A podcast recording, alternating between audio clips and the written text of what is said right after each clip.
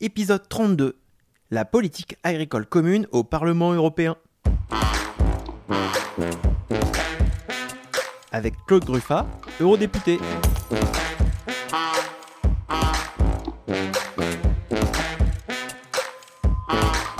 Bonjour, bonjour Nicolas. Salut Gaël. Bonjour Claude. Bonjour Gaël. Claude, tu es avec nous encore aujourd'hui. Euh, on va parler. euh, je vais te juste te représenter. Claude Gruffat, tu es euh, eurodéputé. On dit eurodéputé On dit eurodéputé. Ouais. tout à fait. Il y a avec nous également, il y a ton assistante Candice. On va parler du fonctionnement du Parlement européen. Et puis une illustration à travers la PAC, la politique agricole commune. Un gros sujet. Nico, tu avais envie d'en parler un petit peu de cette PAC? Bah oui, en fait, on, c'est pour faire le lien avec le local. La dernière fois, on parlait alimentation et euh, moi, je me rends bien compte, on a envie de, on a envie de faire de l'agriculture locale et de qualité, accessible à tous. Euh, en élu local, on défend ça sur notre programme. Et puis assez vite, on se rend compte qu'on a peu d'outils. On peut passer par euh, la commande publique grâce à nos écoles. Tout d'un coup, si toutes les écoles, on, leur demande de faire du bureau et du local, ça influence, ça, donne un, un débouché des agriculteurs, donc ça peut influencer euh, les modes agricoles. Et puis en plus de ça, on, prend soin de nos enfants. On peut financer un peu des formations, de l'accompagnement aux agriculteurs. Mais quand je vois le rapport dont on avait parlé, le fameux épisode Climagri, où on nous dit euh, la surface agricole utile en bio, elle est de 3,5% en région centre, et c'est aussi le cas euh, sur l'aglo, sur le bassin blésois de Loire. La surface agricole utile en agriculture de euh, conservation des sols, elle est 3,5%, et il faudrait qu'on soit à 25% là aussi d'ici 2030. Donc en fait, on est censé passer tout ça à 25% de surface agricole utile d'ici 2030, mais nous, on n'a pas les moyens. Je voulais en parler avec Claude parce qu'en fait, un, un des gros leviers euh, pour changer l'agriculture, c'est notamment les aides européennes. Oui. Euh, C'est beaucoup par les aides, les aides européennes orientent énormément le type d'agriculture que, que tu vas faire pour pouvoir euh, vivre en tant qu'agriculteur. Je crois que les votes, c'est en ce moment. Tout ça, pour moi, c'est assez flou. Comment ça s'organise, ces votes-là Qu'est-ce qu'on arrive à obtenir Qu'est-ce qu'on n'arrive pas à obtenir Donc, Claude, je voulais te poser la question. Comment ça s'organise, ce vote sur la PAC Et où est-ce qu'on en est? Est-ce qu'on va réussir à en sortir quelque chose de positif? Alors, bonjour euh, Nicolas. Euh, du coup, euh, la politique agricole commune, c'est effectivement un sujet de compétence européenne, c'est-à-dire que les États européens, les 27 États, ont dédié à l'Europe la gestion de la politique agricole euh, de chacun de ces pays. Pourquoi ben Pour ne pas mettre les paysans européens en concurrence entre eux euh, dans des pays aussi petits et aussi proches les uns des autres que ceux du territoire européen. Et ça, ça fait déjà longtemps que ça a démarré, euh, plusieurs dizaines d'années. Alors, la politique agricole commune, euh, aujourd'hui, elle a démarré dans la précédente mandature qui a commencé à la discuter, et nous, on doit euh, finir le, chemin euh, de cette discussion. Ce qui veut dire quoi? Alors ça, déjà, c'est un premier problème, parce que ça veut dire que la politique agricole commune s'est discutée à un moment où on parlait encore beaucoup moins qu'aujourd'hui de climat, euh, et de, de Green Deal et de toutes ces stratégies à avoir dans le monde pour euh, calmer euh, le réchauffement, etc., etc. Dans le Green Deal, là, on s'engage à quoi? Dans le, le- alors le Green Deal, c'est une stratégie que la présidente de la Commission européenne, euh, von der Leyen, est- a, a- a accepté quand elle a pris euh, son mandat à la présidence de la Commission Ouais. il y a deux ans et demi. Euh, et ça donne un cap sur comment on va lutter euh, contre le réchauffement climatique, sur un, tout un tas de sujets, parmi lesquels l'agriculture et l'alimentation, à travers une stratégie qui s'appelle de la ferme à, à la fourchette, de la fourche à la fourchette. Dans cette stratégie-là, le cap est donné de dire on veut moins de pesticides, on veut, on, on- on veut diminuer de 50% les pesticides, on veut diminuer de 30% les engrais chimiques. Bah, C'est super positif. on ça. va, mais c'est une stratégie qui est extrêmement importante et qui est très positive. Elle a été votée il y a euh, trois semaines euh, par le Parlement européen. Donc maintenant, elle est adoptée. D'accord. Et dedans, il y a aussi le fait d'avoir 25% des surfaces agricoles en bio en Europe. Super. Les situations sont très diverses en Europe. L'Autriche a déjà 25% de surface en bio. La France en a 8. L'Irlande en a 2, pour donner euh, trois chiffres. euh, voilà. Et euh, du coup, on est en train de décider d'une politique agricole commune dans un nouveau contexte, mais qui a été écrit dans un ancien référentiel d'avant. Ouais. Ce qui devient très compliqué pour réussir à faire une PAC nouveau contexte. Donc, concrètement, la prochaine PAC, celle qu'on va voter au mois de novembre 2021, va décider de la stratégie de l'agriculture européenne pour les 10 ans qui viennent, parce que la PAC, elle va, cette PAC-là, elle va aller jusqu'en 2030.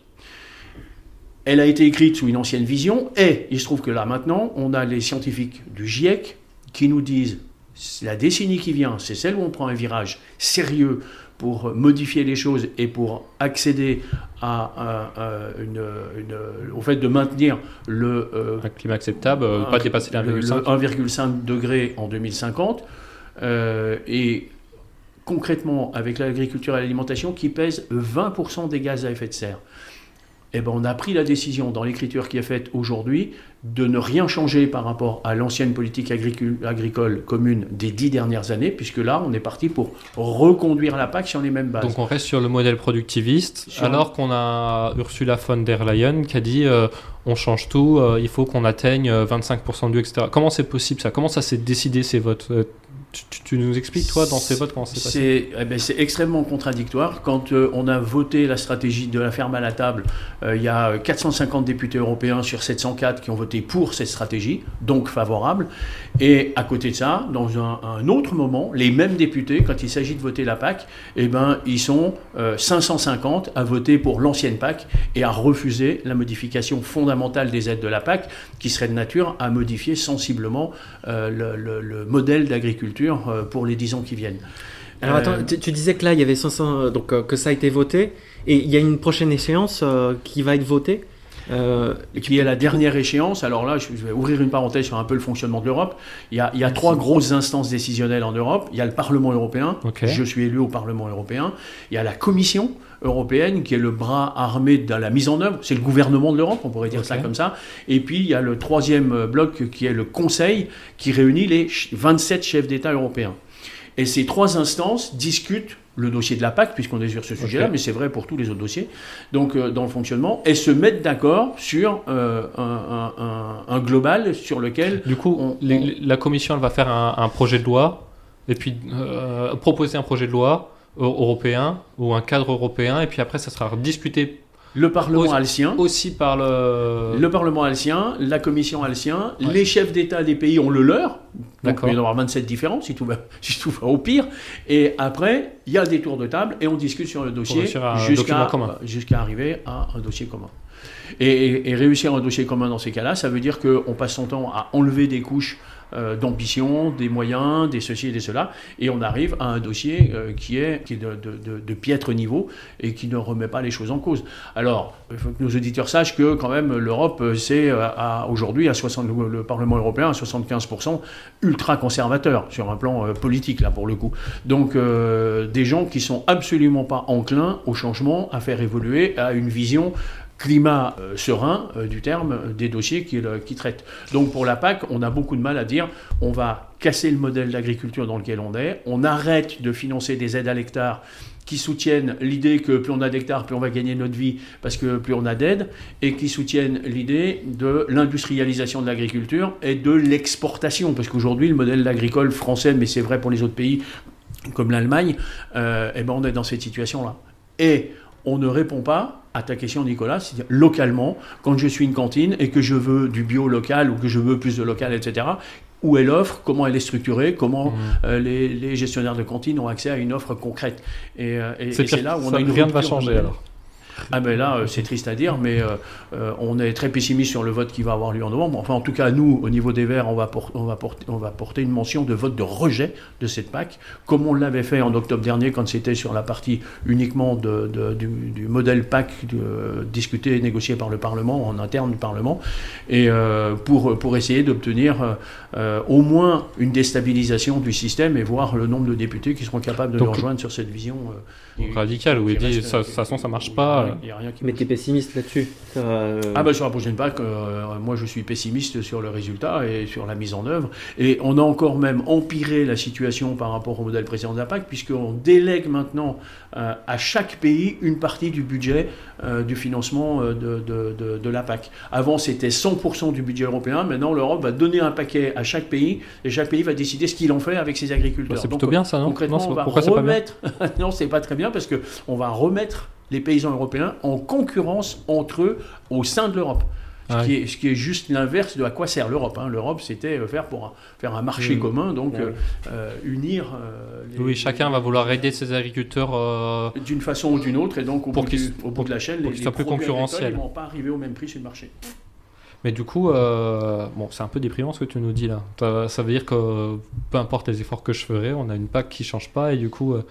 En fait, la, conséquence, c'est que les agriculteurs sur le terrain, ceux qui veulent changer, ils vont changer, mais sans aide. Sans aide. Ils ne seront pas accompagnés et, euh, et, et commercialement pour leurs produits. Après, on dit la bio coûte plus cher, mais vous savez, aujourd'hui, l'agriculture conventionnelle, elle reçoit en France un budget de 13 milliards d'euros de subventions qui aide donc l'agriculture conventionnelle dans son fonctionnement. Et euh, la, la, la bio, elle a moins d'aide que l'agriculture conventionnelle. Chaque paysan bio touche moins d'aide que chaque paysan conventionnel. Et le budget dédié à la bio, c'est 1,8% du budget de la PAC. Donc avec ça, on est loin d'aider la PAC. Donc du coup, les agriculteurs, ils ne sont pas en, en- en situation, Ah oui, entre guillemets, concurrentielle euh, avec le conventionnel, loyale. Ils sont dans une situation de concurrence totalement déloyale parce qu'ils sont moins aidés et que du coup, facialement, ils ont des produits aux consommateurs qui coûtent plus cher. C'est plus compliqué, mais on a moins d'aide. C'est plus vertueux, mais on a moins Ah d'aide. ben, Et à la fin, plus on encourage plus cher. La bio, c'est plus compliqué parce que c'est plus technique. C'est vrai qu'il faut être un bon technicien pour faire agriculteur bio, euh, sur des connaissances agronomiques, euh, son sol, son climat, etc. Et, euh, et, et- et on a moins d'aide, voire on n'a pas d'aide pour ça. On va s'arrêter là. ouais, non, moi j'aimerais bien Ah qu'on ouais. reparle de ce Green Deal là. Du Ah coup, ouais. c'était quand même euh, quelque chose d'assez positif. Comment ça va rentrer en. On peut conclure, essayer Ah de conclure alors là, là-dessus. Vous êtes en train de me demander comment on va mettre du positif sur des députés qui votent d'un côté un, bar- un farm to fork qui est euh, bien, parce que le contenu de ce dossier, nous, on a été surpris du niveau qualitatif qu'on a pu maintenir. Ok. Donc on est sorti des négos, on a dit mais...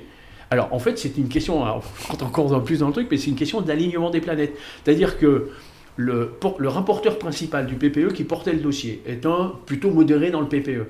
C'est quoi le Et- PPE Le, ah, c'est le, le LR euh, au niveau européen. D'accord. La LR, droite. c'est quoi La droite. Le droit dur. Les Républicains. en France. euh, et, du coup, et, euh, et, et il s'est trouvé que chacun des rapporteurs des autres groupes politiques étaient des plutôt, des, on va dire, des gens qui étaient plutôt progressistes et qui, enfin, en tout cas, avaient envie de, de, de- de laisser passer, enfin, de mettre dans le, dans le dossier un certain nombre de choses.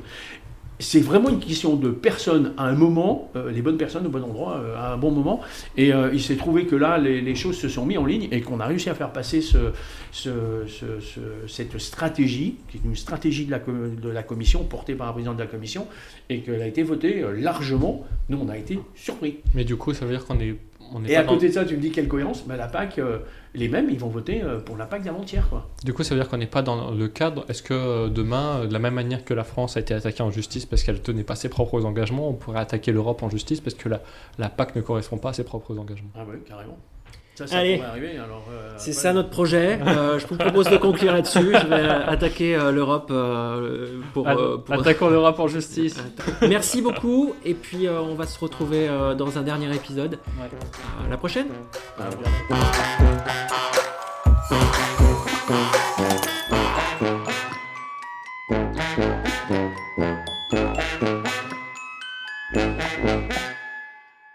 Je suis Nicolas et c'est mon premier mandat. Par ce podcast, je veux faire un journal qui témoigne de ma vie politique au fur et à mesure que je l'explore. Si l'idée de ce journal vous parle, si vous aussi vous croyez qu'il faut participer à construire la transparence et la confiance en la vie politique pour faire vivre la démocratie, n'hésitez pas à vous abonner, à mettre 5 étoiles et à le diffuser pour le faire connaître.